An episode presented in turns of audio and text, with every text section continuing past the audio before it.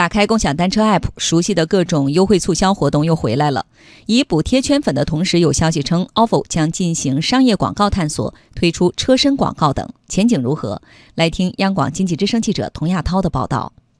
今年年初，摩拜 ofo 月卡先后回归二十元的价位，被看作是价格战的结束，回归正常运营。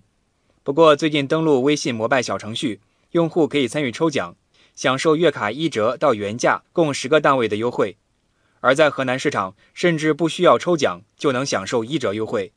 而 ofo 推出了拼手气抢月卡活动，最低可以一元购买月卡。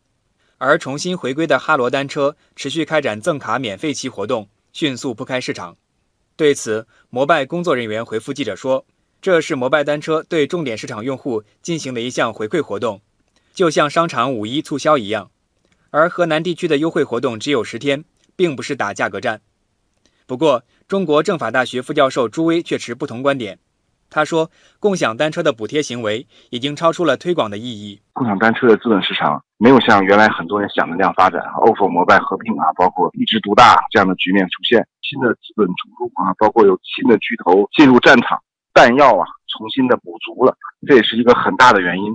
尽管为了数据和流量，各平台都选择补贴这条捷径。”不过，价格战不可持续，也成为业界公认的观点。最开始需要补贴，主要是因为改变用户的传统使用习惯。那改变之后发生的这种用户年龄性的效果之后呢，我觉得补贴呢，它变成次要的位置。更多的话呢，是可能是靠了，呃，服务的便捷、高效、安全。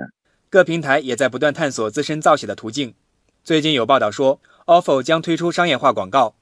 记者打开 ofo 的 APP，可以看到开屏广告、企业联名卡。以及引流广告已经出现。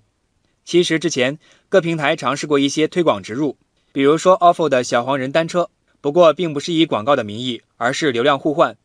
目前共享单车总的用户数突破两亿，ofo 和摩拜的月度活跃用户也都超过千万。交通运输部科学研究院城市交通研究中心副主任吴洪阳说，在不违反规定的情况下。商业广告是一个不错的探索，不违反当地的法律法规的情况下，除了做这个主营业务以这个租车为主的话，同时再做一些广告啊，我觉得这些是一个很好的有益的补充。吴宏阳特意强调了不违规这个前提，因为在包括北京等城市在内出台的指导意见中明确规定，车辆不得设置商业广告。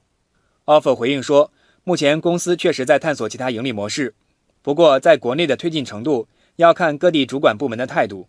吴洪阳认为，共享单车企业可以对用户数据进行处理分析，结合更多场景，找到更多的发展可能性。像滴滴的那种，比如说我是滴滴的驾驶员，然后呢我去加油，可能我会有一些优惠。有一定的这个用户量以后，可以衍生出一些第三方服务，衍生出其他方式，我觉得都是可以的。